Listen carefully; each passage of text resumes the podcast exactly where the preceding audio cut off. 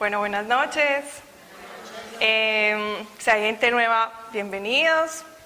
Eh, ya pues Juan les explicó quién es el grupo. Eh, les quiero aclarar porque sé que hay muchos nuevos que de pronto no lo hemos aclarado hace mucho tiempo, lo de la palabra cristianos, que entonces se genera como un cristianos, ¿dónde estamos? ¿Una iglesia? No, una religión. Eh, cristianos somos todos los que creemos en Cristo, este grupo es interdenominacional y cuando nos referimos a esa palabra es todos los que creamos. Listo, no importa, acá no queremos em, cambiar a un católico si es católico, un, evangélico si es evangélico, queremos que cada uno pueda tener una experiencia con Dios cercana. Listo, entonces para que lo tengan claro. Y cuando decimos iglesia, es, pues iglesia significa el cuerpo de Cristo. Todas las personas que creen en Cristo en el mundo somos iglesia. Listo, entonces nosotros cuando mencionamos iglesia, somos iglesia porque creemos en Cristo y somos parte del cuerpo. Listo, para que tengamos esos conceptos que al principio a uno le mencionan esas palabras y uno quiere salir volado. Pero para que lo tengamos claro, listo. Entonces, eh, como dijo Juan, veníamos pues con el bloque de, de la cotidianidad de un cristiano y se habló de ser espiritual y no carnal, se habló de eh, el dinero, si era una maldición o una bendición, eh, se habló también de los, de los hábitos que debe tener un creyente y se habló de cómo pienso, así vivo, ¿cierto? Esa fue la clase pasada y hoy les voy a hablar sobre vencer el temor. Vencer el temor, primero quiero explicar y pues voy a leer la definición de temor. ¿Listo? Eh, dice, sospecha de que algo es malo o puede conllevar un efecto negativo. También es un sentimiento de inquietud que provoca la necesidad de huir ante una persona, ante una cosa, ante una situación, evitarla o rechazarla por considerarla peligrosa o perjudicial, ¿cierto? Entonces, temor es algo que nos impide caminar, ¿cierto? Porque tenemos miedo, porque no conocemos, entonces me frena. Sabemos también que el temor es todo lo contrario a la fe. Yo no puedo tener fe y miedo al mismo tiempo. Un creyente tiene que caminar en fe. No es que pueda, no es que tiene para que su vida sea la vida que Dios soñó acá en la tierra. Eh, hay otra cosa que sabemos que existe y es el temor de Dios, que es diferente a este temor que hoy vamos a hablar. ¿Qué es temor de Dios? Afuera, lastimosamente, se entiende temor de Dios como que hay que tenerle miedo a Dios, el Dios que castiga, el Dios eh, por allá en la porra y que yo tengo que hacer todo perfecto porque si no me condeno. Ese es, el, ese es el, el concepto que hay afuera. Pero temor de Dios es yo querer agradarle a Dios. Yo por reverencia y por entender lo que es Dios, querer hacer las cosas bien por amor y desde el corazón para estar bien con Dios. Ese es temor de Dios que ese un creyente necesita tenerlo. Entonces, si alguien no tiene temor de Dios, lo puede pedir en oración, que es lo bonito de tener una relación con Dios, ¿cierto? Dios, yo no sé qué es temor de Dios, pues a mí no me importa si vos me ves o si no me ves pecando o matando a aquel, me importa un pepino. Entonces, dame eso que me mencionaron. Yo quiero tener temor de Dios para hacer las cosas como a vos te agradan, porque cuando hago las cosas como a vos te agradan, a mí me va a ir bien. ¿Listo? Entonces, listo, dejando el temor de Dios, también sabemos, aquí muchos ya han hecho sanación de corazón y por favor los que no han hecho, eh, me avisan que los vamos a estar pendientes para la próxima sesión que empecemos sanaciones de corazón. Se van a empezar unos 20 grupos, creo, en este momento. Con más de 40 personas van a recibir sanación de corazón en este momento, que es pues uno de los frutos de este grupo que queremos formar servidores. En sanación de corazón vemos una clase que se llama Los miedos y hablamos de varios versículos donde Dios dice, no tengas miedo, eh, no te preocupes, ¿cierto? Hay 365 versículos en la Biblia que nos hablan, no tengas miedo. Dios no quiere que tengamos miedo. Él quiere que tengamos fe, pero hoy tampoco nos vamos a enfocar en eso. Hoy nos vamos a enfocar en lo importante. Lo importante que es el propósito. Cada persona nació para algo único, específico. Nadie más lo puede hacer como tú lo puedes hacer y como Dios quisiera que tú lo hicieras. Tú únicamente. Entonces, resulta que si yo no venzo el temor de cualquier situación que se me presente, ahorita vamos a hablar de eso, no voy a poder cumplir el propósito. La mayoría de los creyentes, lastimosamente, se muere sin cumplir el propósito con el que Dios lo creó. Porque para cumplir el propósito con el que Dios nos creó, es necesario ser un creyente em, no pasivo, sino espiritual. Un creyente que sea guiado por el Espíritu Santo. Un creyente que ya no le haga caso a la carne tanto, ¿cierto?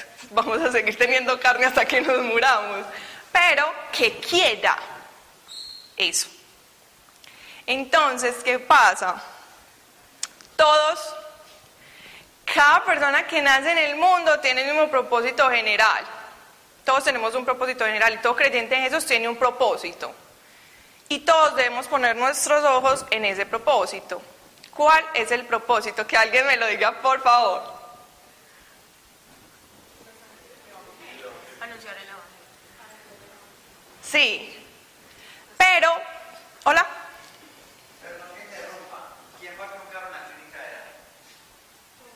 Todos. Varios. Sí. ¿En la de los ojos? Sí, en la de allá, sí. Varios.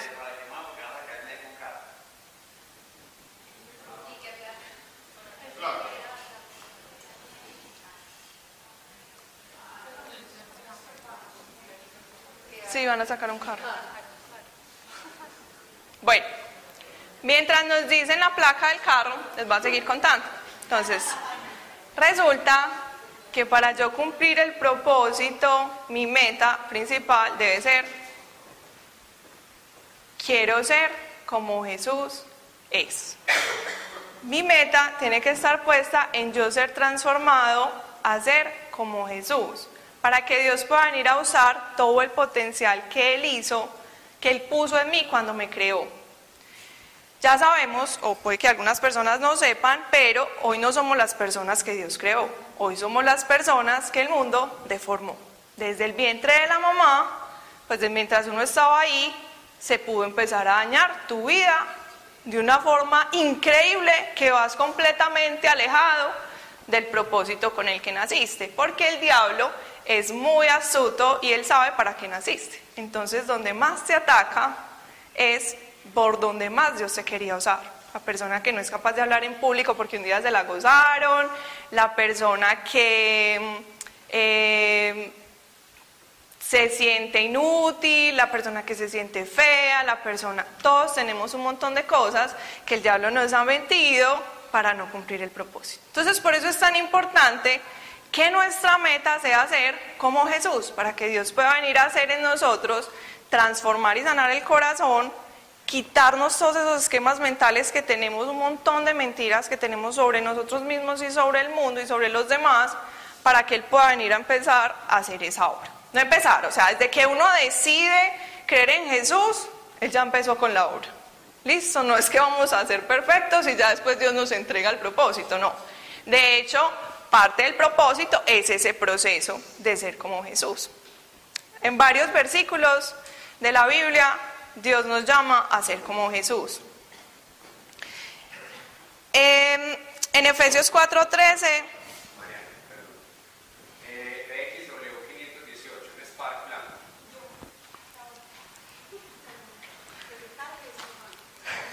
Tranqui. Bueno, entonces en Efesios 4:13 no la voy a leer porque tengo otras para leer. Entonces estas son como que ahí están en la Biblia, ¿listo? En Efesios 4:13 nos dicen, sean como Jesús. En 1 Juan 2, del 3 al 6, nos dice, esta sí la voy a leer.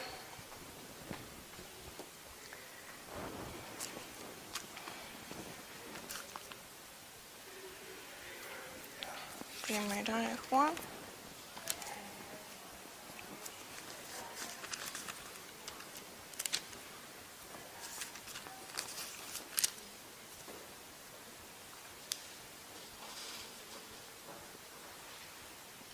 Miren lo que dice acá, primera Juan 2, del 3 al 6. Podemos estar seguros de que conocemos a Dios si obedecemos sus mandamientos. Si alguien afirma, yo conozco a Dios, pero no obedece los mandamientos de Dios, es un mentiroso. Y no vive en la verdad, pero los que obedecen la palabra de Dios demuestran verdaderamente cuánto lo aman. Así es como sabemos que vivimos en Él. Los que dicen que viven en Dios deben vivir como Jesús vivió.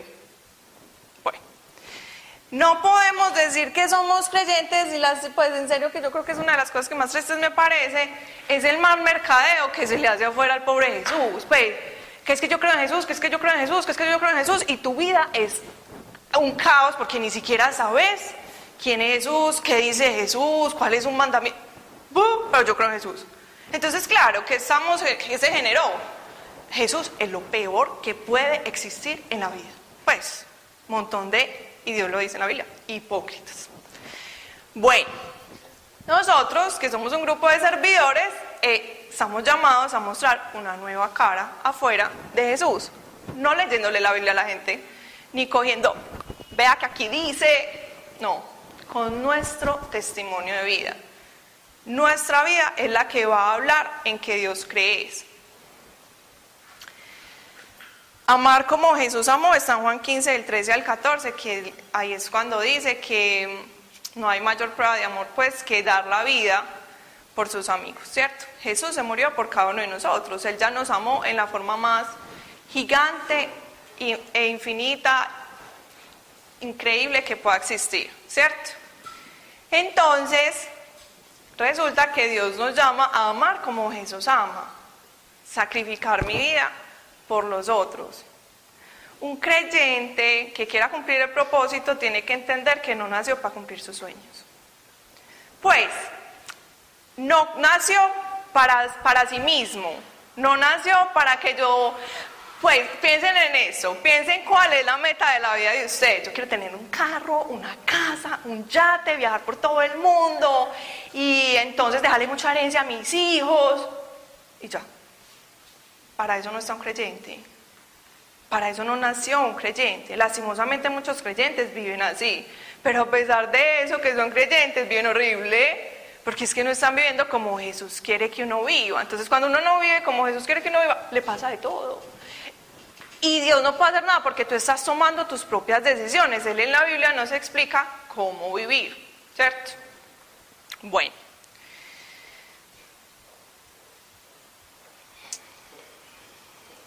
En Marcos, ahí pues súper relacionado, Marcos 8:34, Jesús dice, el que me quiera seguir a mí, que se niegue a sí mismo, ¿cierto? Tome su cruz y hágale.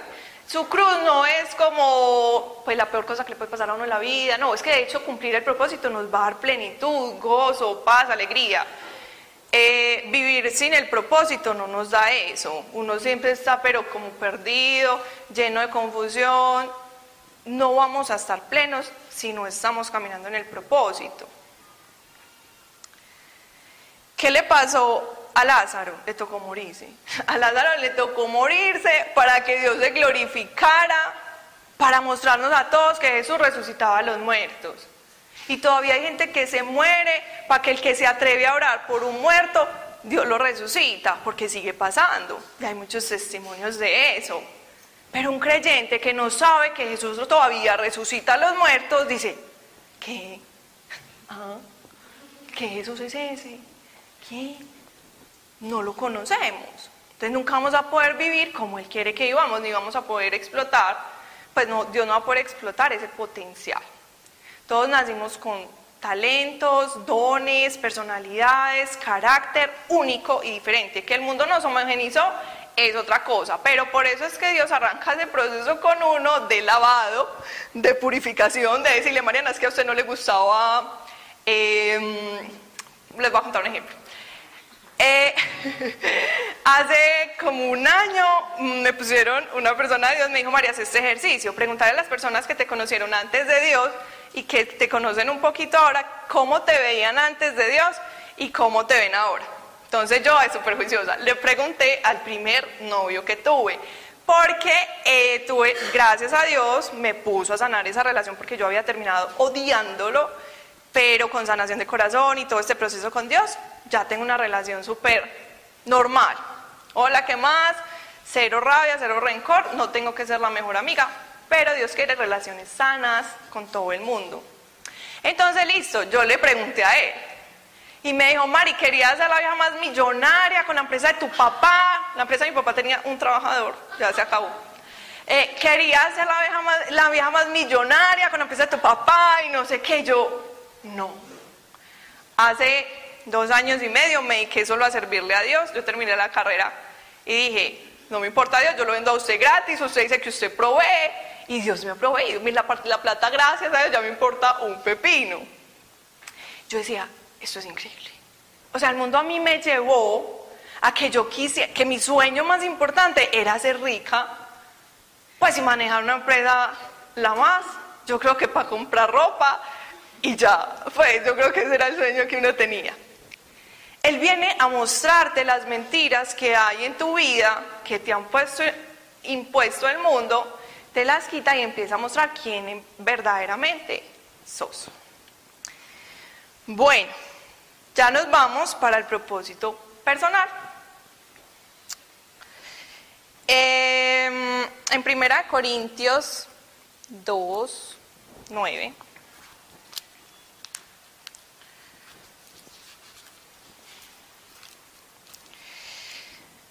Eso es lo que Dios dice para cada creyente. ¿Listo? Y esto es para el que se lo crea, porque Dios lo puede decir así aquí 30 mil veces. Pero si usted no se lo cree, no lo va a recibir. Porque por fe vamos a recibir las cosas. Pero si tú no conoces esto, no sabes ni qué vas a recibir y tampoco te vas a saber qué te perdiste, porque te lo perdés. Bueno, entonces dice, ningún ojo visto, en 1 Corintios 2, 9, ningún ojo ha visto, ningún oído ha escuchado, ninguna mente ha imaginado lo que Dios tiene preparado para quienes lo aman. no existe lo que Dios quiere hacer con vos. No existe. Nadie se le ha ocurrido. Es demasiado. Y uno, ay, Dios, por favor, dame trabajo. Dame, por favor, este trabajo. Y Dios como que, ay, no vengas, en serio. Déjame eso para los que no me conocen. ¿Qué importa si no tenés un trabajo? Es que no te vas a morir si no tenés un trabajo. Yo necesito formarte para que no te tengas que pensar que dependes de un trabajo para poder sobrevivir, dependes de mí. Pero uno se quiere morir y yo espero que hoy le cambie la mentalidad a todo este grupo y que cambien las oraciones de este grupo que conoce y experimenta a un Dios real Ay, Dios, la enfermedad, la deuda, el, novio, por favor, que yo me quiero casar ya. ¿Qué?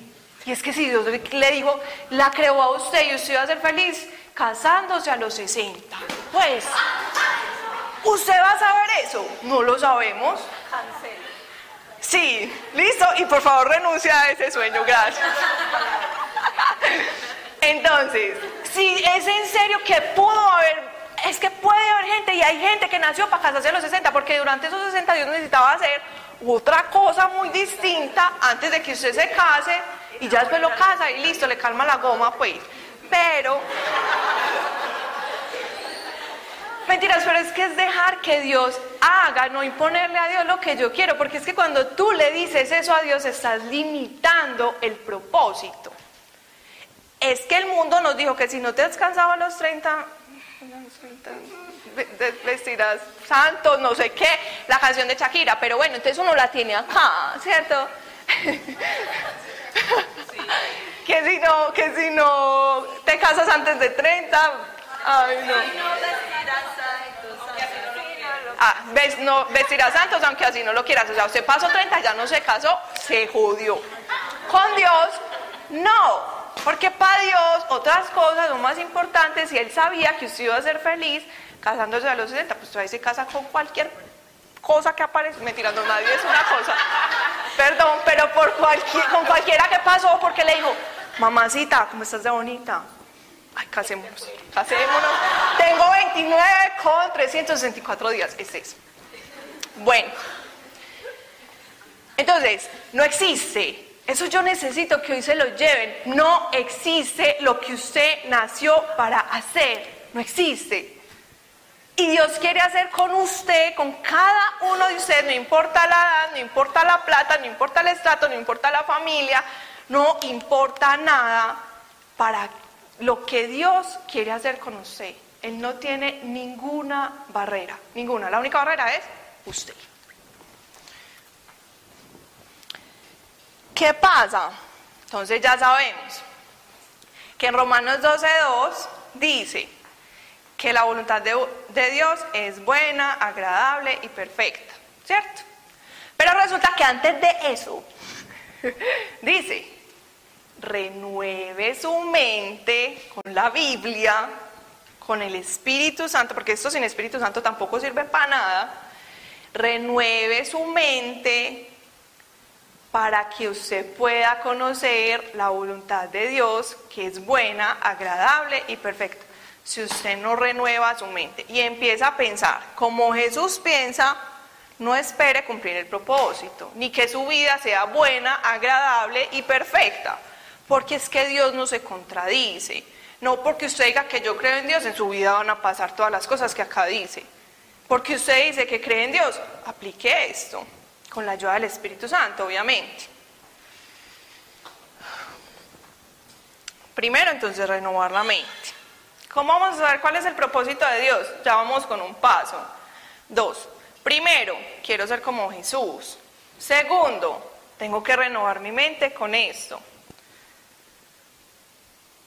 Tercero, en Efesios 4:16, yo sé mucha Biblia porque es que todo está aquí escrito y entonces yo no quiero que crean que yo me lo estoy inventando porque no cree que eso es mentira, pues porque eso no es normal que a uno se lo digan en el mundo, pues como que, como así? Pues todos tenemos que trabajar, pues todos tenemos que estudiar, especializarnos, eh, casarnos, tener hijos, viajar por todo el mundo para comprar los cositos para la nevera. En Efesios 4:16 Dice, Él hace que todo el cuerpo, Jesús, Él hace que todo el cuerpo encaje perfectamente. Ya sabemos que el cuerpo somos cada uno de nosotros. Uno es mano, el otro es pie, el otro es dedo chiquito, el otro es nalga, el otro es oreja, el otro es uña, listo. Él hace que todo el cuerpo encaje perfectamente y cada parte al cumplir su función específica ayuda a que las demás se desarrollen.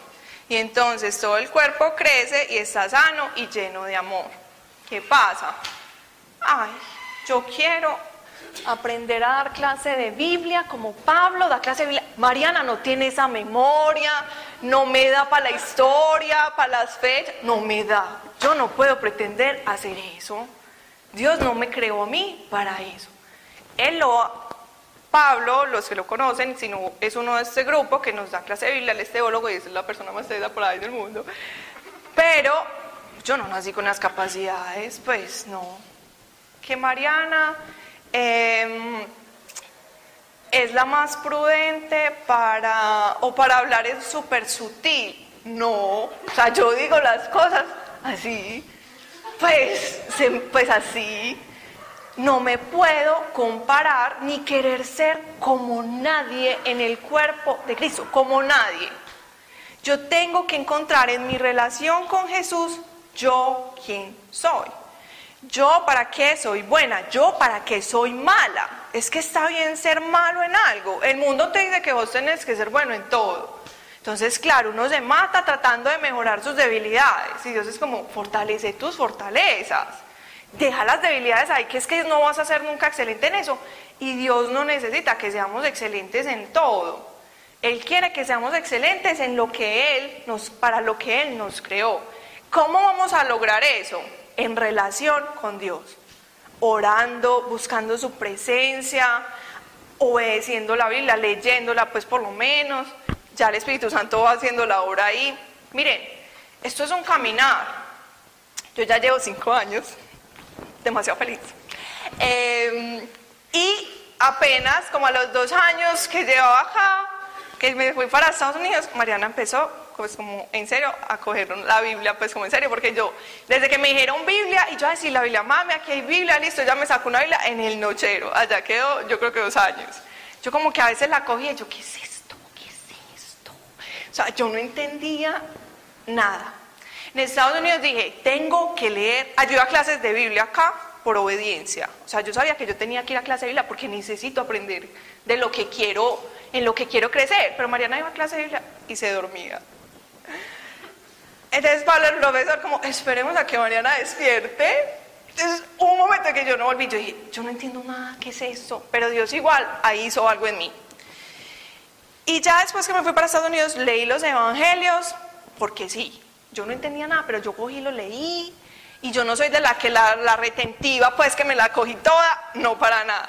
Listo, super juiciosa leí. Ya después eh, escuché en una parte que enseñaban a leer la Biblia, a estudiar la Biblia. Ay, qué bueno, ya se va a empezar. Miren, hay capítulos, hay, hay libros que, por ejemplo, Juan creo que lleva ya creo que un año. Estoy leyendo Juan hace un año. Pero aprendiendo Juan, orando para que Dios me ayude a aplicarlo, yo, yo no, no somos, o sea, no es que tengo que leer la Biblia en un año, no, es que es aprenderla, conocerla. Y cada uno va teniendo su proceso. Pero si usted empieza, ¿cierto? Si usted quiere. Hay una cosa muy importante y es que existen dos posibilidades para los creyentes. Existen solo dos posibilidades para los creyentes. O usted es un creyente que cree en Jesús en serio, de corazón, ora y se salva, pero vive muy maluco acá. Vive como si no creyera en Jesús, porque no lo conoce. Entonces se pierde todas las cosas que Dios quiere hacer con su vida. Lastimosamente, ese es el creyente normal, ¿cierto? El que en realidad cree, porque Dios ya me enseñó, porque yo caí en un tiempo en juzgar a todo el mundo, pues de, no lee la Biblia, pues, en o sea, en serio, uno es muy charro y yo le va enseñando y uno mete las patas todo el tiempo y yo las sigo metiendo, pero bueno. Em, yo como que si alguien no lee la Biblia, no tiene ni idea de quién es Dios, todo el mundo se condenó. O sea, yo decía, yo toda mi familia, ¿qué es esto? Esto es una mentira, nadie sabe de Dios, nadie lo conoce. Y Dios me ha enseñado que hay gente que tiene una fe súper genuina. Es divino conocer esas señoras que en realidad ellas aman a Dios, no tienen ni idea de quién es Dios lastimosamente, porque además les metieron el cuento de que si usted lee la Biblia se enloquece, ¿cierto? Ustedes no lo conocen, pero hay un amor tan grande por muchas personas hacia Dios que es muy bonito. ¿Listo? Entonces, está el creyente que no tiene ni idea y se salvó porque creer en Jesús de corazón salva. Y existe el creyente espiritual, el que toma la decisión de creer el que pone los ojos allá. ¿Dónde es allá? No sabemos porque no sabemos cuál es el propósito, pero usted le dice a Dios todo el tiempo, yo quiero que usted haga su voluntad en mi vida, pase lo que pase.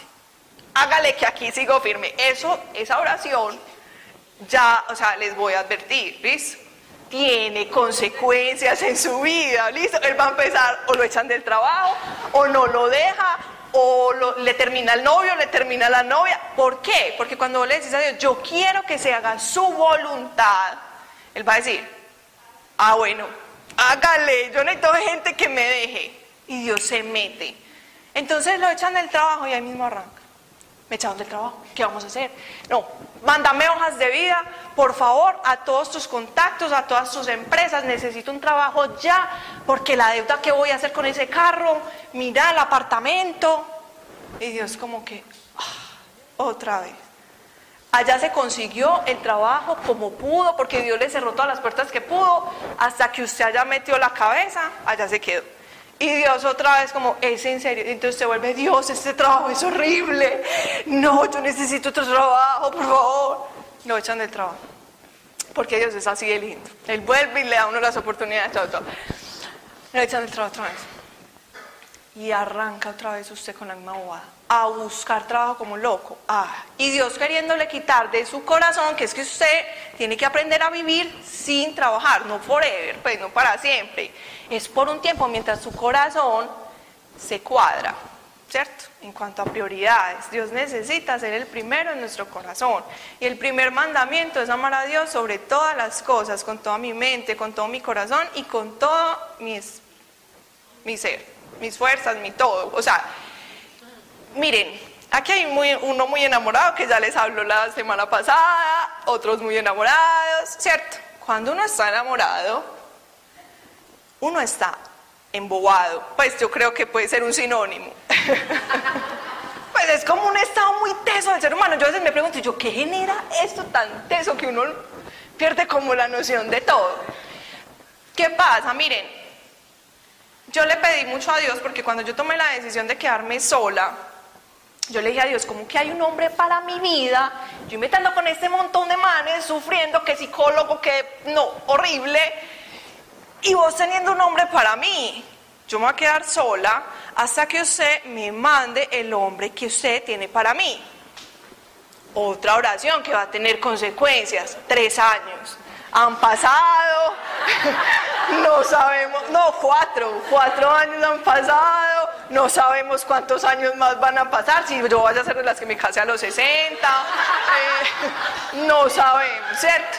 Pero entonces llega un man que no es de Dios, y mi meta, ¿en dónde tiene que estar? Allá o en... Ay, ¿ah? Allá o en ese que apareció, pues que es que ve él no es creyente, pero yo lo convierto. Pero allá dice que no te juntes con uno que no cree. Y que crea no es que digan que cree en Dios. Que, que, sí, o sea, no, ¿cierto? Creyente es un creyente que también quiere hacer la voluntad de Dios y que tiene sus ojos en hacer la voluntad de Dios. Cuando tú te encuentras con otra persona que quiere hacer la voluntad de Dios, se chocan en el camino, tan, y esos eran los que Dios quería juntar. Pero cuando yo le digo a Dios, mándame el hombre que vos querás, presentame ese amigo tuyo. Ese sí de la iglesia, ese sí, ese sí, porque y Dios allá como, ¿para qué me decís si no me vas a dejar? Entonces ahí el propósito vos se lo puedes tirar en un minuto y más en una relación. Porque la relación es la decisión más importante en la vida de una persona, no es siquiera de un creyente de una persona. La primera es aceptar a Jesús. Y la segunda es con quién te casaste, porque depende de eso vas a vivir como vayas a vivir. Entonces, Dios qué quiere? Cuidar siempre el corazón y el propósito.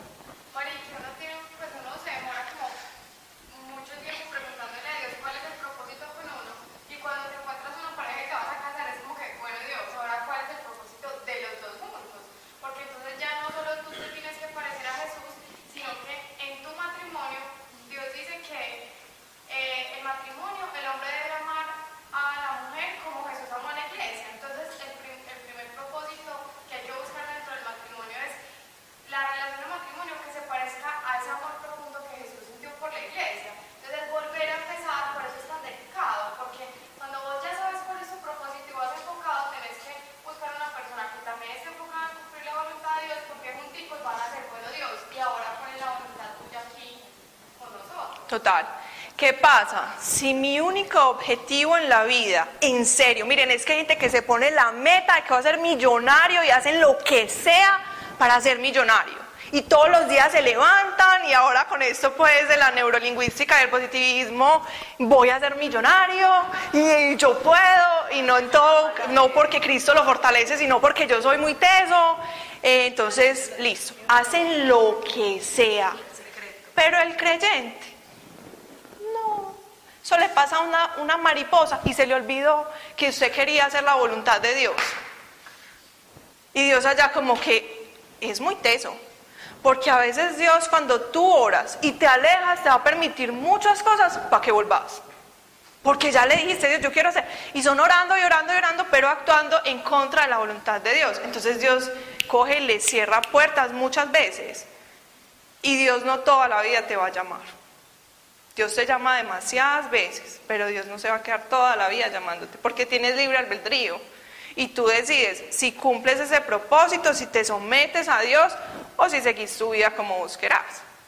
Siempre va a haber esa libertad.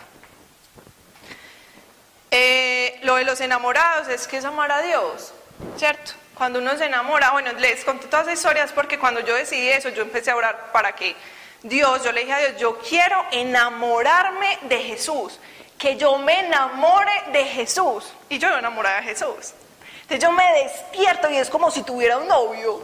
Yo O sea, yo no lo puedo creer porque es una cosa muy loca, pero él ya vino y hizo esa obra en mí porque yo le dije, yo no quiero estar pendiente de tener un man. No, o sea, el foco, el foco.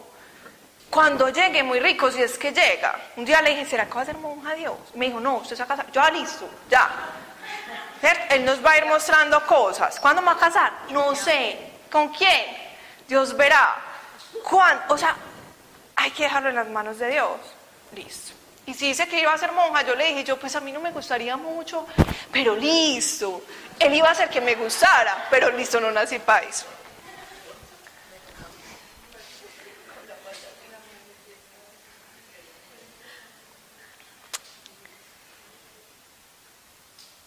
Bueno, ¿qué pasa? ¿Quién es el obstáculo del propósito? El temor, el miedo. ¿Qué pasa con la vida de Dios? Usted no sabe nada, nada. Usted arranca súper bien, Dios lo enamora porque es el proceso, Dios se muestra, Él existe, Dios se revela, te habla, se manifiesta. Tim. Listo. Vamos a formar un creyente espiritual. Entonces Dios empieza a formar el creyente espiritual. Y para que crezca el creyente espiritual, el que escucha al Espíritu Santo, el que vive por fe y no por lo que ve, el que está concentrado en las cosas del cielo y no en las de la tierra, ¿qué tiene que hacer él? Que usted muera. Ay Dios, pero es que a mí me parece tan rico, eh. El ejercicio no es, Dios no, o sea, eh, mi excusa de toda la vida era que como yo soy flaca y no engordo, pues yo no necesitaba ejercicio para nada, ¿cierto? Pues porque en la mente, en el mundo está que el ejercicio es como para eh, adelgazar y ya.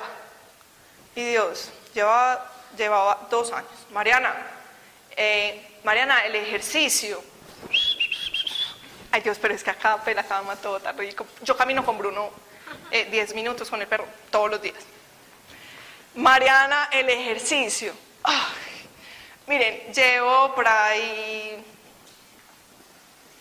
unos meses, unos meses juiciosa, como cada vez más juiciosa, porque igual Él ayuda, es que Él no nos va a hacer toda la fuerza, eso es lo bonito del Espíritu Santo, que Él viene y te ayuda, yo poneme por favor el deseo, el ánimo, las ganas, todo.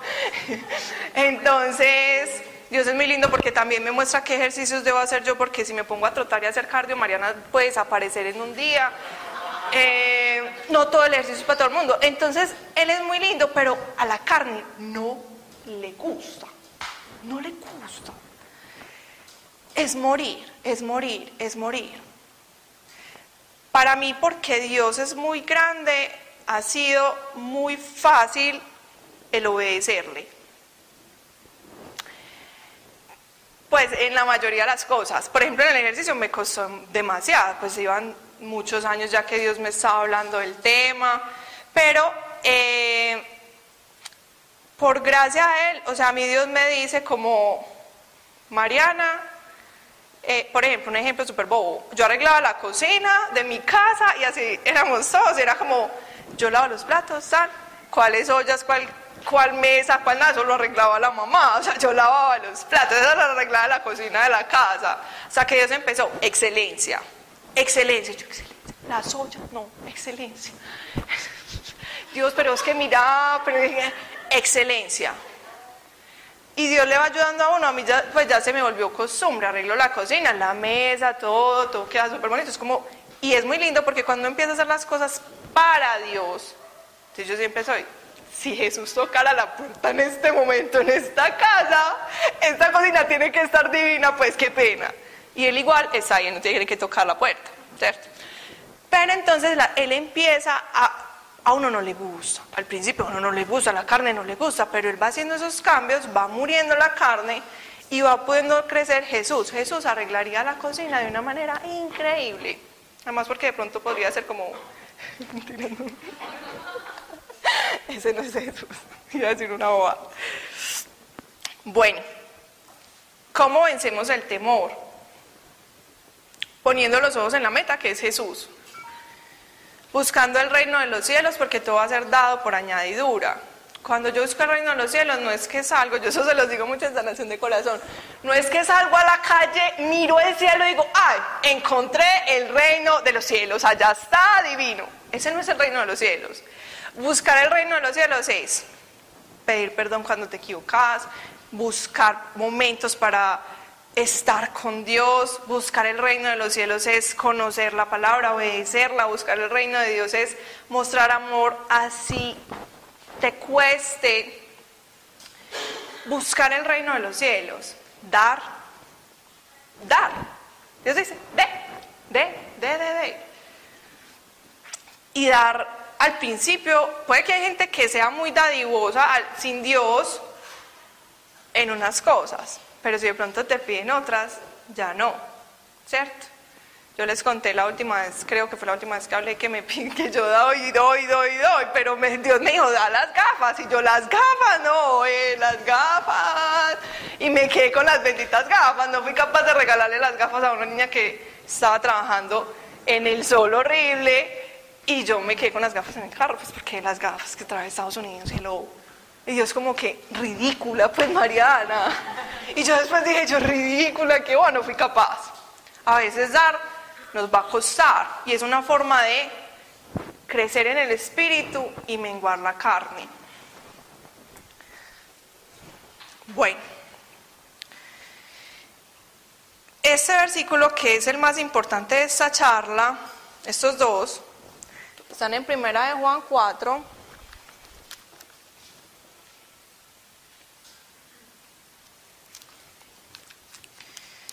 El 12, listo. Entonces, acá nos dicen del 12, me salto un poquito y ya después sigo en el 18. Nadie jamás ha visto a Dios, pero si nos amamos unos a otros, Dios vive en nosotros y su amor llega a la máxima expresión en nosotros.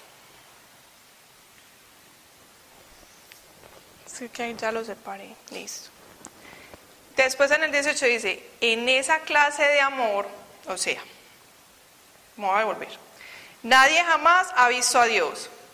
Pero si nos amamos unos a otros, Dios vive en nosotros y su amor llega a la máxima expresión en nosotros. El 18.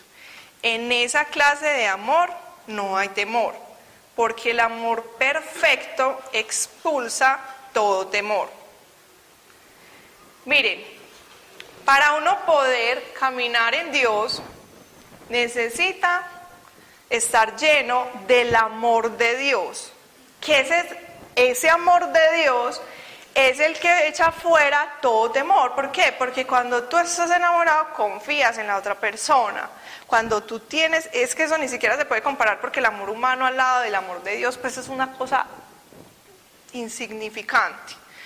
Pero el amor de Dios en nosotros, que es el amor perfecto, viene y nos llena y nos echa fuera el temor. ¿Por qué? Porque cuando tú amas, confías. Y cuando tú confías, ¿sabes en quién estás soltando la responsabilidad de tu vida?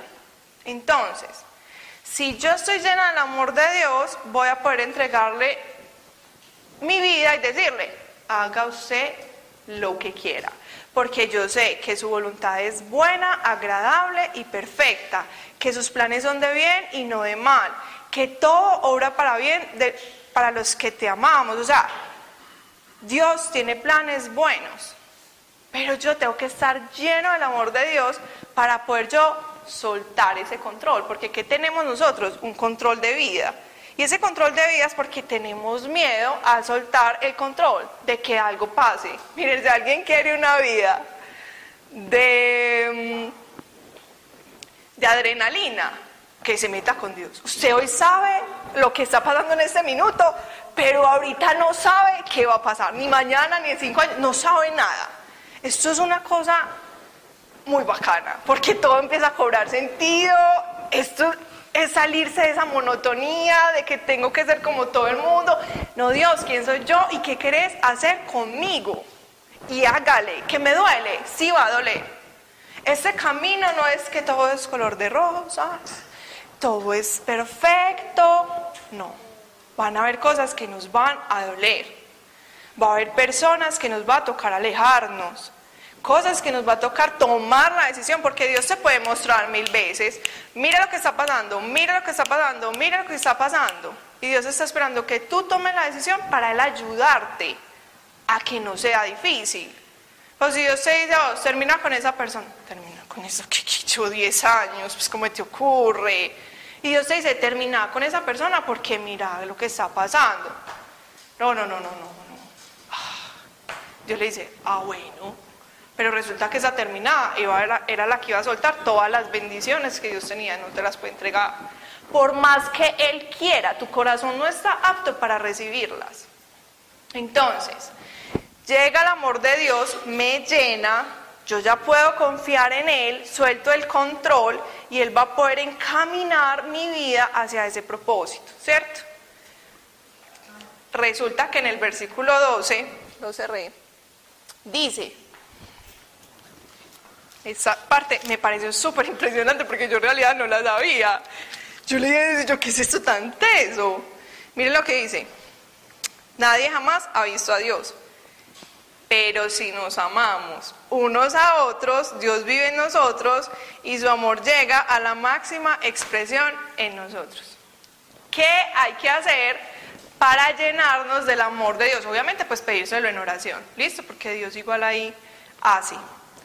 Pero nos dice, ámense los unos a los otros.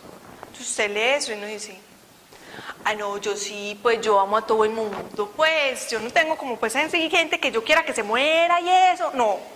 Pero uno todos los días pelea con el hermano, ¿cierto?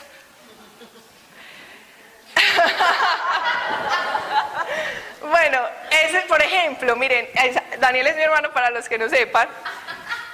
Eh, increíble. Yo toda la vida me creí en la familia más unida, en la familia más unida, los mejores hermanos. De hecho, salíamos siempre a rumbear juntos. Mi primer novio era el mejor amigo de él. Bueno, eso fue pues, nos manteníamos para arriba y para abajo. Hasta que yo empecé con Dios hace cinco años y hace más o menos un año, de pronto no tanto, un poquito menos, arranca Dios con tu relación con Daniel. Yo mi relación, ¿qué? Pues qué o qué.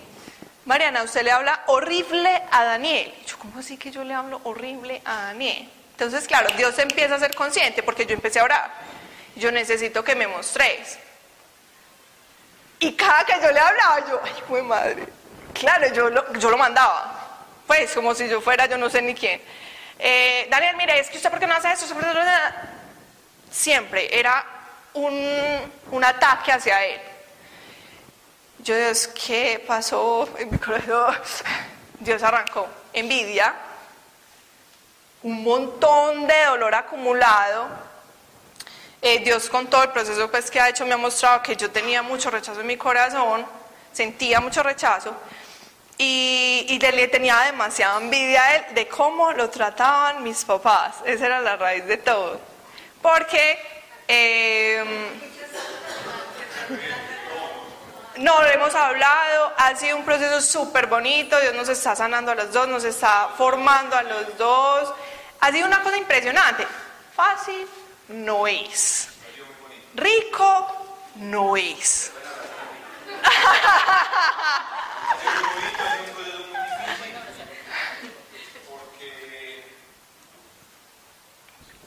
también el proceso de formación para mí ha sido muy bonito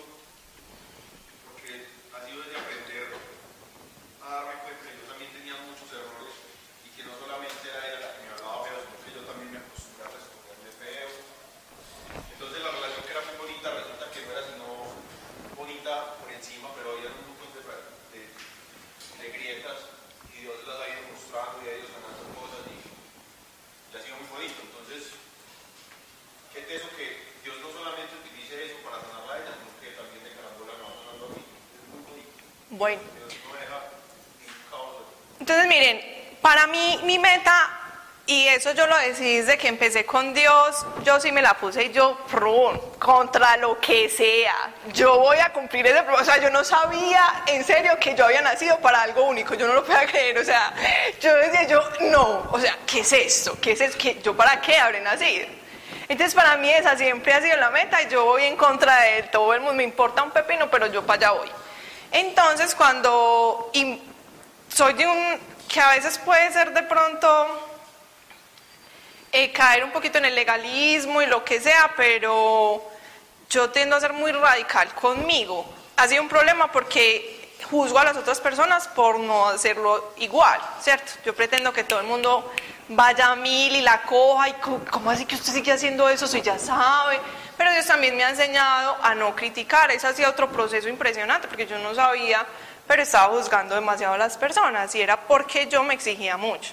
Entonces, eh, a mí Dios me mostró, Daniel, yo Daniel, listo. Yo creo que eso empezó hace mucho tiempo, que él estaba trabajando en otra ciudad y yo le hice una cartica pidiéndole perdón, que por qué lo admiraba y, pidiendo, y, y agradeciéndole por todo. Desde ahí Dios empezó. Pero digamos que este último tiempo ha sido un intensivo, más porque los dos hemos pasado, estamos los dos en la casa todo el tiempo, entonces eso es... sí, bueno, entonces ha sido pues un proceso, pero yo siempre le digo a Dios, yo listo, hágale con todo a Dios. Yo lo tengo que amar como usted lo ama y verlo como usted lo ve. ¿Qué hay que hacer? Entonces, listo, aquí sí se va a desayunar porque pues él no sabe que son muchas cosas que Dios me dice. Entonces, entonces por ejemplo, eh, como un día en el cumpleaños, como Dios como, lleven el desayuno a la cama. Yo desayuno a la cama. Pues eso se lo hacía a los papás, pues, pero a Daniel. Pues porque que uno con el hermano es como si fuera un trapo, yo no sé, uno es horrible. Uno con los hermanos es como, eso es una cosa impresionante, el estado de la relación a la que llega, que digamos que tampoco es la voluntad de Dios, porque Dios quiere unas relaciones muy bonitas, de mucho apoyo y de mucho amor. Entonces, como que, sí, Señor. Eh, Listo, el desayuno para la cama, Daniel, ay no tan lindo. bueno. Em, otro día, por ejemplo, es que es súper teso, porque con mi hermanito menor yo no tengo ese problema. A mí con él no me cuesta como nada, pero con Daniel es un esfuerzo. Y eso pues que ya ha ido disminuyendo demasiado. Pero entonces, por ejemplo, Pablo, por ejemplo, Pablo, que es el menor, que ese todavía no ha querido estar aquí con Dios, él solo dice que se tiene que casar con una vieja como yo que le haga todo, porque yo trato de mostrar el amor de Jesús. Entonces, em, llega y me dice, Pablo, en Guayababa el otro día, 11 de la mañana, ¿y me vas a hacer un desayunito o qué? Yo, ay, yo, pues, y le hago el desayuno, o le hago jugo de mandarina. Daniel se levanta, pues sí, yo creo que... Entonces, eh, un día hice jugo para pa Pablo, hice jugo para mí y ya habíamos terminado, lo habíamos tomado todo. Y Daniel se levantó. Y Dios, el jugo para Daniel, yo, jugo para Daniel, ni siquiera ha venido a la cocina, el jugo para Daniel. Y yo, ay Dios, listo, tan. Y así un proceso, así un proceso, así un proceso, nos ha tocado sentarnos, hablar. Em, por ejemplo, una cosa que Dios le ha puesto a Daniel es como abrazarme a mí, dame un pico, como que eso es como todo raro. Pero a mí me parece muy lindo y yo no he sido capaz de hacerlo, pues que, que a mí me vaya. No, entonces Daniel se me acerca y se...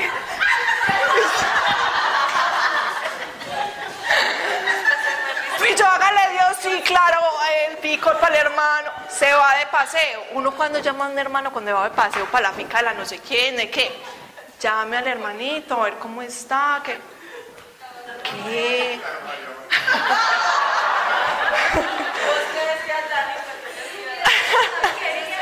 No, pero es que, miren, Dios al principio es muy lindo porque Él enseña, es que a mí eso ni me lo, ni me lo enseñaron en mi casa, ni lo he visto, ni nada, entonces en mí no está. Entonces Dios qué hace? Viene y lo pone en voz para que en algún momento fluya.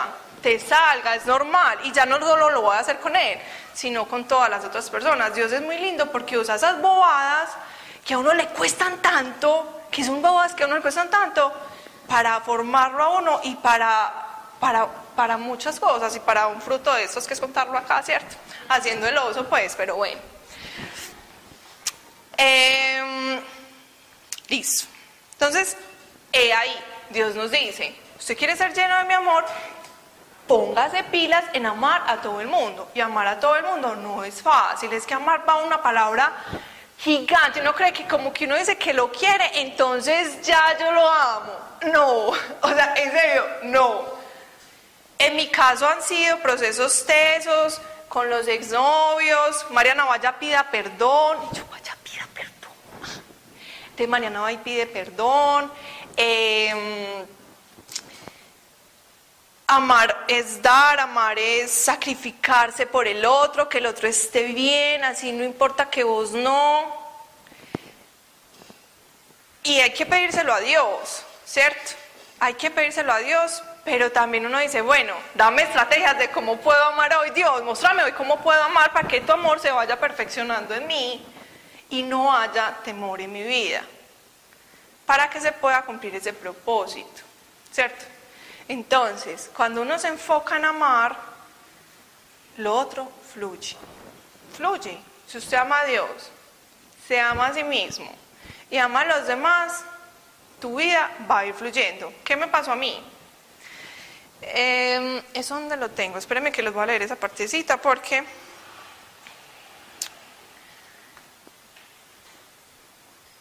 Lo de los hábitos, que lo habló Andrés, de formar hábitos para crecer en el espíritu, es una parte muy importante para un creyente, demasiado. Pero, Andrés también lo dijo, hay que tener cuidado con que los hábitos no vayan a afectar eh, el resto pues, de tu vida. Se te puede volver un ídolo, un ídolo, un hábito se te puede volver un ídolo, donde es primero que todo, sea trabajar, sea el ejercicio, sea la dieta, sea el cuerpo, bla, bla, bla, mil cosas. Entonces, por ejemplo, ¿qué me pasó a mí? Hay, solo una cosa en la que uno se puede exceder en la vida, y es en amar a Dios. Porque cuando tú amas a Dios y buscas amar a Dios y de pronto te esfuerzas y todo para amar a Dios, no va a ser, eso nunca va a traer una consecuencia negativa. Pero Dios es tan lindo que quiere una vida demasiado balanceada, demasiado. A mí algo que me pasó fue que cuando yo, eh, bueno, conocí a Dios, todo, eh, cuando estaba en Estados Unidos, yo dije, yo me importa un pepino, yo me dedico a Dios. Y literalmente me dediqué a Dios. Y Mariana no estaba por ninguna parte. Entonces, Dios me permitió todo eso porque me estaba formando en otras cosas, me estaba sanando en otras cosas. Hace tres meses o seis meses, no, como en diciembre, arrancó Dios con Mariana. Yo, Mariana, ¿qué o qué? Pues, ¿cómo vamos aquí? ¿Qué es esto? Me dijo, necesito que usted se conozca y se ame. Yo, pues yo me amo, pues como así, ya he hecho muchas sanaciones de corazón, voy súper bien. No, que se ame. Me dijo, bueno, una de las cosas con las que me enseñó fue buscar cosas y comprarme cosas que a mí me gustara, que me las regalara otra persona. Entonces yo ir a buscar algo que me gustara que otra persona me lo diera, era un reto, era un reto. Y yo, Dios, a mí qué me gusta, todo me gusta, yo soy crossover, no sé qué. Eh, y Dios, no, yo necesito que usted se conozca. Qué flores, qué, qué cosa, eh, qué color. Y yo no sabía nada de eso porque yo me conformaba, ¿cierto? Que venía de, de siempre, no sé cuándo, pero Dios empezó con, bueno, usted qué, usted qué, usted qué. Eh, una de las cosas que pasó fue que idolatré el servicio. Idolatré el servicio fue que Mariana no estaba por ninguna parte, yo todo el día estaba sirviendo donde quisieran, mi plata toda era para el servicio, casi toda. Eh, y Dios hace ese tiempito más o menos empezó, necesito que se invierta plata. Ustedes no se imaginan lo que eso fue para mí. Yo gastar plata en mí era lo peor. Dios me puso a comprarme un perfume súper caro que yo en la vida no hubiera comprado. Yo le decía a Dios, y yo Dios, pero es que con esta plata eh, puedo usted. Y yo, y, yo lloraba era porque yo decía, qué tan triste que mi corazón esté tan dañado que a mí me cueste comprarme a mí un perfume caro. Pero si a mí me dicen, vaya, cómpreselo al niño que no, no sé qué, no sé qué, nada, yo se lo podía comprar. Pero qué, qué tan triste que mi corazón no hubiera estado tan dañado por las cosas del mundo que yo no fuera capaz de recibir algo bueno para mí. Es Dios, listo, es intensivo de amarme a mí para yo poder amar mejor a los demás, porque aunque, aunque estaba dedicada solo a servir, no estaba amando bien, porque si yo no me amo, yo no puedo amar bien a los demás. Entonces es un proceso que Dios a cada persona le va tratando el tema que Él quiera cuando Él quiera. Hay una persona que empieza con la relación, otra persona que empieza con las finanzas, otra que empieza con la apariencia, otra que empieza con... y Él verá el orden con cada uno. Pero la cosa y, y el objetivo de un creyente es hágale, ¿qué sigue? ¿En qué más tengo que eh, cambiar? Es súper charro porque esta semana hablaba con alguien y yo le decía, tengo 28 años. Uno a veces va cayendo en el, ya estoy súper bien, pues yo ya como que súper alejada pues de muchas cosas del mundo, pues súper parecida a Jesús. y es súper charro porque yo a veces pienso, y yo digo, yo tengo 28 años, me podré morir de 70, de 80, no sé. Me faltan como 50 años de proceso para parecerme más a Jesús. Y yo digo, yo soy un caos, o sea, yo todavía no me doy cuenta porque Dios nos va revelando las cosas en cuanto, pues, cuando va pasando el tiempo. Yo digo, yo soy un caos caminando. Y esto es impresionante, este proceso es infinito, pues, hasta que uno se muera. Pero es muy bonito y Dios va. ¿Y quién le pone el freno o el acelerador? Usted. Usted. Si usted no deja de pedir la misma cosa, usted le está poniendo freno a las bendiciones. Si usted no da el paso de fe que Dios le está pidiendo hace tiempo, que le está diciendo, venga, deje de hacer eso o empiece a hacer eso. Si usted no toma la decisión, Dios ahí se va a quedar también. Le dice, ah, bueno, pues usted verá. Yo tengo aquí todas estas cosas, todo este, plan, pero si usted no quiere, no puedo. No copié el versículo este, no sé por qué, porque este, este, este versículo es una cosa loca que me encanta. Y es que el que es guiado por el Espíritu Santo es como el viento, que no sabe ni para dónde va, ni de dónde viene, ni para dónde va. Usted sabe que hoy está aquí, pero uno con Dios no sabe. Él de, Dios nos va a ir mostrando cosas, porque Él es muy lindo y nos va mostrando cosas como, pues, sueños, no sé. Pero mientras eso llega, porque además los tiempos de Dios, hay que aprender, hay que aprender. Un creyente tiene que aprender que el tiempo de Dios, primero es perfecto, eso siempre hay que tenerlo aquí, porque cuando usted ve que se está demorando tanto, usted mismo tiene que matar la carne y decir, es perfecto. Es perfecto, no ha llegado, no importa, es perfecto, no ha pasado, no importa, es perfecto el tiempo de Dios y la carne y la sociedad y la vida en la que vivimos de esa velocidad tan tesa y Dios es como y pasan años y pasan años, no en todo, porque Dios es muy lindo y va haciendo cosas, ¿cierto? Em, muchas veces no lo vamos a entender, muchísimas veces nosotros no vamos a entender a Dios. Dale, Clau.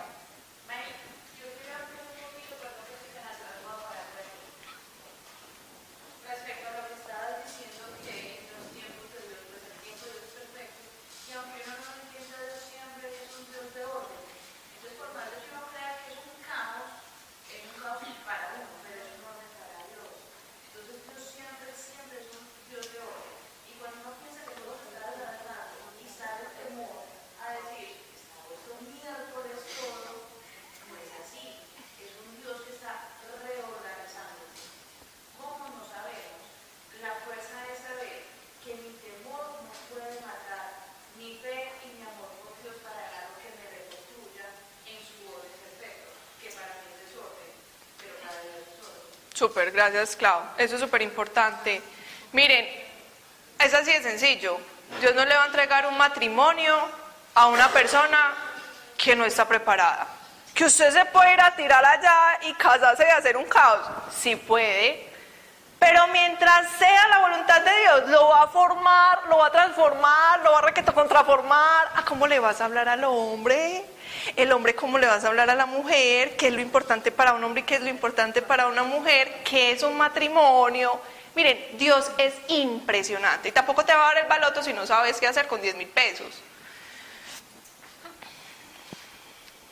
Bueno, es dejarnos formar, es dejarnos reformar, es morir a nosotros mismos para que Él venga y haga esa obra. Es orar porque Dios nos muestre talentos y dones que Él puso en nosotros. Es conocernos y conocerlo a Él. Entonces muchas veces no lo vamos a entender, no vamos a saber qué va a pasar, pero Dios no nos pide que lo tengamos que entender. Él dice, obedezca, obedezca. Y cuando usted confía en Él, usted no va a dudar en obedecer. Puede que dude, pero al final obedece, porque usted sabe que es lo mejor para usted. No lo vamos a entender muchas veces. Y tampoco somos quien para ir a decirle al alfarero que por qué me puso esta maniguetica aquí, que porque usted taca. No, Dios verá qué hace con usted, ¿cierto? Pero es dejarse volver a armar, como una, eh, no sé cuál es la palabra, una coca de barro, una vasija, gracias. Listo. Entonces, aquí tengo unas cositas para eh, tener en cuenta, para poder vencer el temor y para que Dios vaya en nosotros alineándonos al propósito. Entregarle a Dios el control de todo. No es que el noviazgo sí, pero las finanzas no. El trabajo no, pero la familia, pero es que esta persona, todo, todo. Su sexualidad, sus gustos, sus sueños. Dígale a Dios, Dios, estos son mis sueños, esto es lo que yo pensé toda la vida que yo quería, pero renuncio a ellos y me someto a tu voluntad. Y Dios es divino y te va a pasar tus sueños por encima y tú vas a ser muchísimo más feliz que con tus sueños limitando a Dios y humanos. Los sueños de Dios no son humanos. Pues aunque estamos en la humanidad, pero Él va más allá. Ser agradecidos todo el tiempo es algo que tiene que aprender un creyente, que duele horrible, miren, horrible. En, las, en los momentos difíciles, ser agradecido es un reto que uno se puede poner. Yo quiero estar agradecido cuando vea todo vuelto nada, como dice Clau. Dios, gracias porque no hay plata para pagar la deuda, gracias. Eso a la carne es como si le metieran una puñalada y le hicieran 20 veces así. Pero Dios ve eso y tu fe está creciendo. Dios, gracias porque no me has sanado todavía. Dios, gracias porque soy soltera. Dios, gracias es que es el problema de todo el mundo, o sea, todos se quieren casar, todos los hombres no tanto, los hombres hay que hacer el proceso para que se quieran casar, pero a las mujeres hay que hacerles el proceso para que no se quieran casar ya, o sea, que no se quieran casar. Es un sueño al que hay que renunciar, porque es que de pronto vos no naciste para casarte y estás frustrada por una bobada que está impuesta por todo lo que has vivido. Pero cuando tú renuncias al sueño y le dices, Dios, si me caso bien y si no, también, gracias ya. Entonces Dios viene y te empieza a formar y te empieza a mostrar. Pero si tú nunca renuncias a ese sueño, Dios no va a poder hacer la obra. Dar generosamente, uno lo puede hacer a propósito. Voy a empezar a dar. ¿Qué voy a dar? Pues no importa, no, ¿qué doy? Dios muéstreme y Dios te va a mostrar. Dios, ¿qué doy? No necesariamente tienen que ser cosas materiales, de tiempo, eh, de llamadas, de visitas, de ropa, de comida y de plata. Force a la carne a dar plata. Eso usted le piden plata y esta, iglesia, esta iglesia. Y, Dios como que, ay, pegado a la plata. Usted está pegado a la plata, no es capaz de dar 10 mil pesos. Eso es estar pegado a la plata. No le sirve una persona pegada a la plata. Porque Dios es el dueño del oro y la plata, Él se la quiere entregar, pero cuando usted se desprenda de la plata, entonces si uno forza la carne a dar plata, Dios va a poder empezar a mandar plata. Dejar de pensar en mí, es que yo quiero, es que si yo tuviera, es que cuando yo, ah, y Dios allá, es que yo lo traje aquí para que usted le sirva a los demás, para yo glorificarme, renuncie a su vida. No significa que Dios no le vaya a importar a usted, pero si usted se ocupa de los otros, Dios se ocupa de usted. Miren, y les voy a contar eso porque yo soy un testimonio vivo de eso. O sea, yo me impresiono de, mi vida porque yo le digo eso, es que es impresionante que esto en realidad funcione. Pero yo estuve dos años y medio sirviéndole a Dios sin recibir salario, nada, pues Dios me mantenía. Y, es impresionante, y yo siempre tenía plata, hasta podía prestar, porque Dios promete que prestarás y no tendrás que tener deudas. Imagínense semejante promesa y este mundo llevado. Y uno con la Biblia ahí enseñándole a manejar la plata. Y Dios, pues, impresionante. Y Él se encargaba de todo lo mío. Yo estaba dedicada a servirle a Él.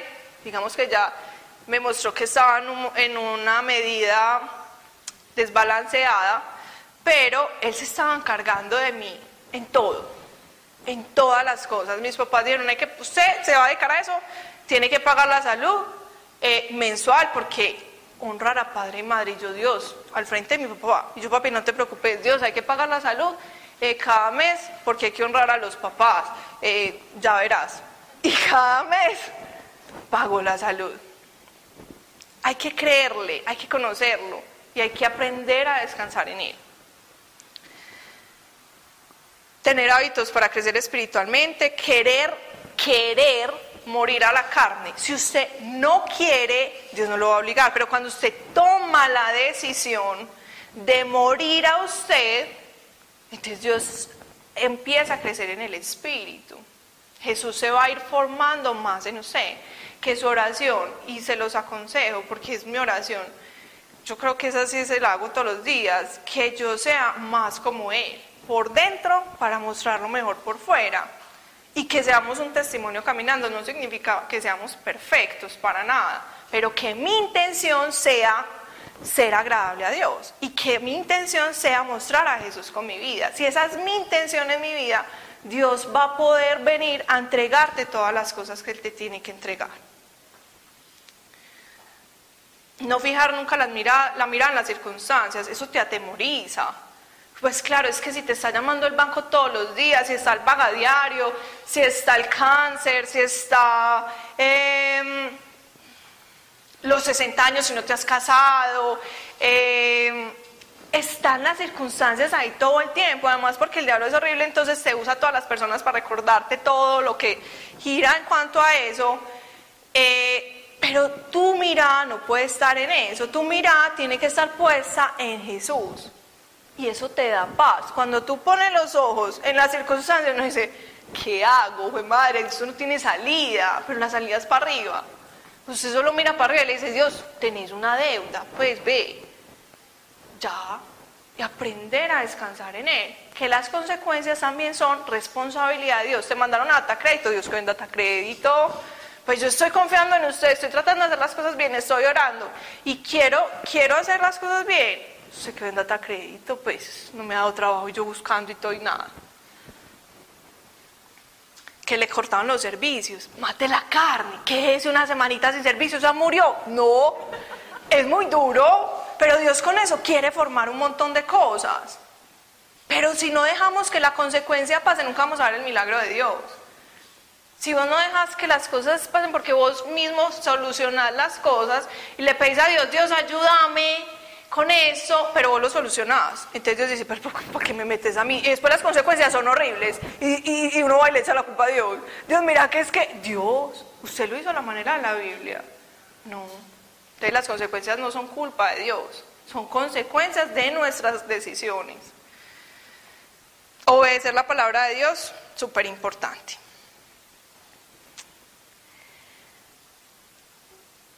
Listo, esto ya lo dije. Vamos a tener pruebas, vamos a tener tribulaciones, vamos a tener momentos muy difíciles, vamos a enfrentar las mismas cosas que enfrenta cualquier ser humano afuera, pero tenemos en quien confiar, tenemos con quien contar, tenemos a alguien que se quiere hacer cargo de todas las cosas de nosotros.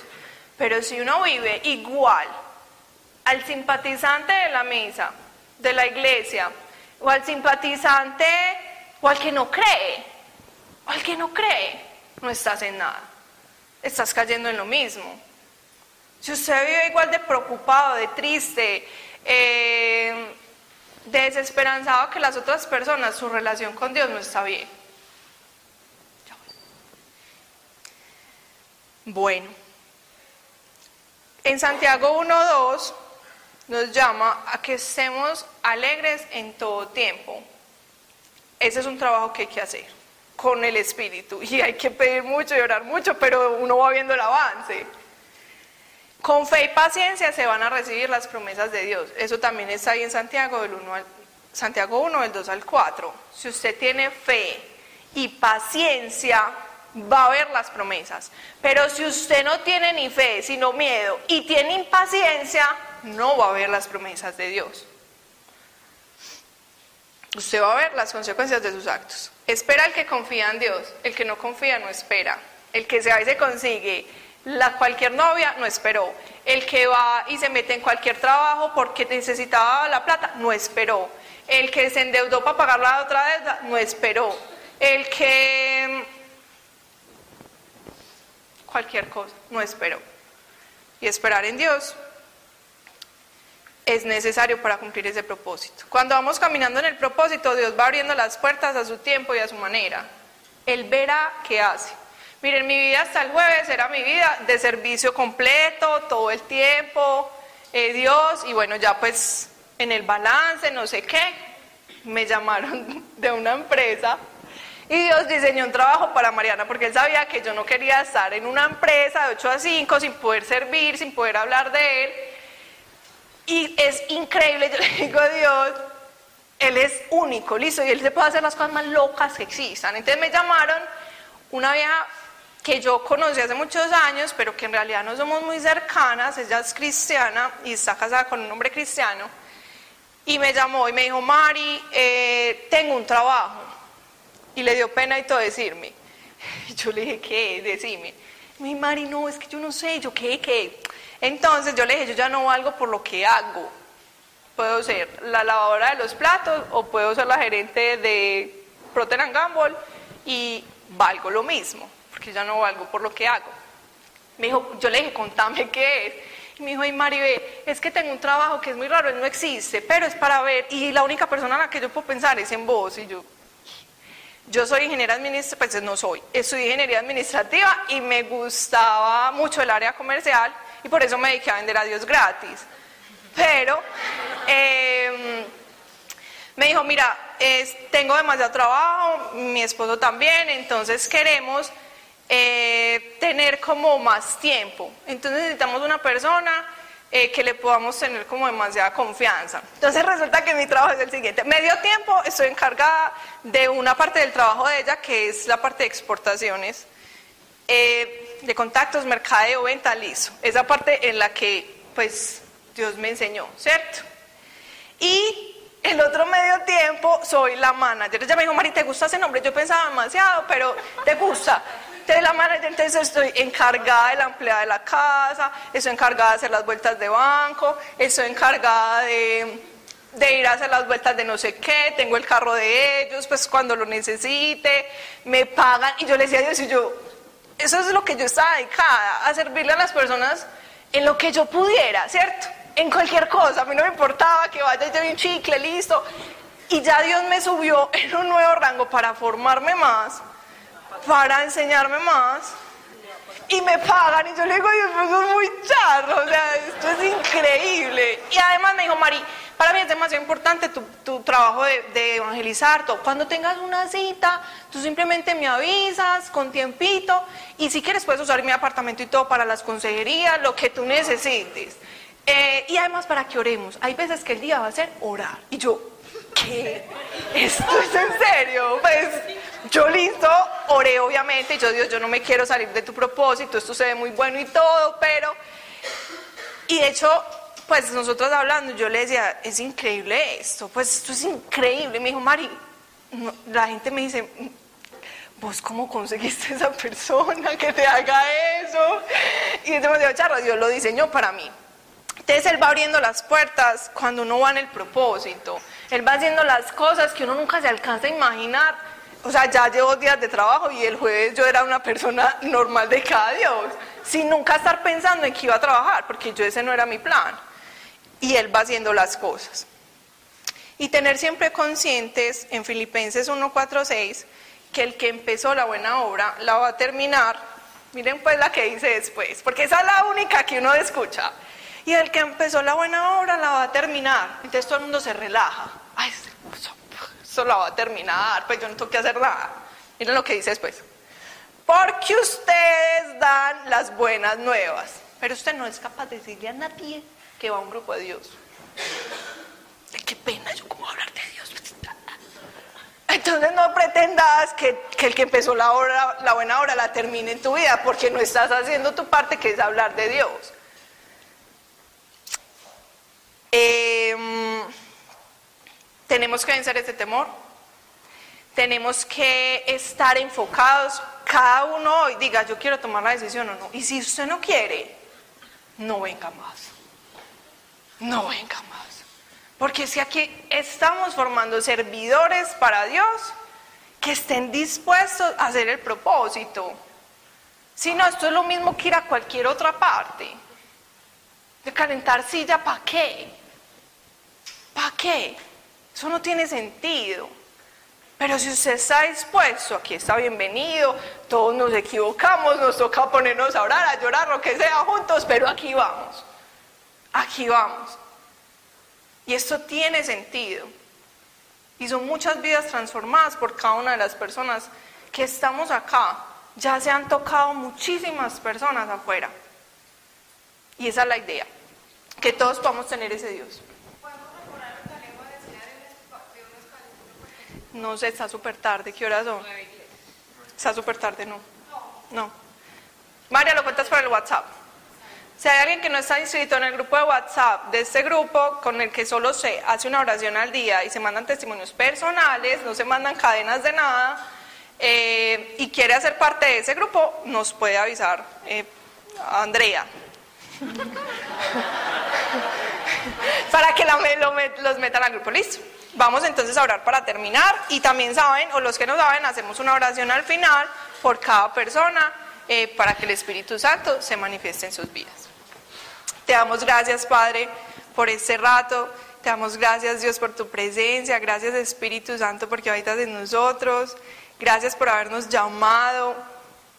Porque tú quieres con cada uno de los que estamos hoy acá hacer cosas maravillosas, Padre. Y yo te pido que en cada corazón pongas ese deseo fuerte de cumplir ese propósito, Dios, y dejar nuestra vida a un lado para seguirte a ti, Jesús. Que nuestras oraciones se enfoquen en tu propósito, Dios, y no en nuestros sueños egoístas. Ayúdanos Dios, danos hambre y sed de tu palabra para que podamos estar fuertes, Padre, y saber enfrentar las situaciones como tú las enfrentarías. Yo te pido, Dios, que vengas en nosotros a poner situaciones en las que podamos ejercitar la fe que tú ya nos has dado, Dios. porque cada uno tenemos la fe que necesitamos para cumplir ese propósito, pero llévanos a ejercitarla, Dios, que no se quede como un músculo inútil y muerto en nuestra vida, Padre.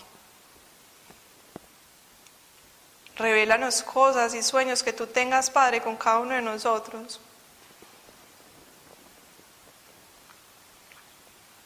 Y cada día trabaja en nuestro carácter, Dios y haznos más parecidos a Jesús, para que podamos ser un testimonio, Dios, viviente afuera, no de palabras, Dios, sino de acciones.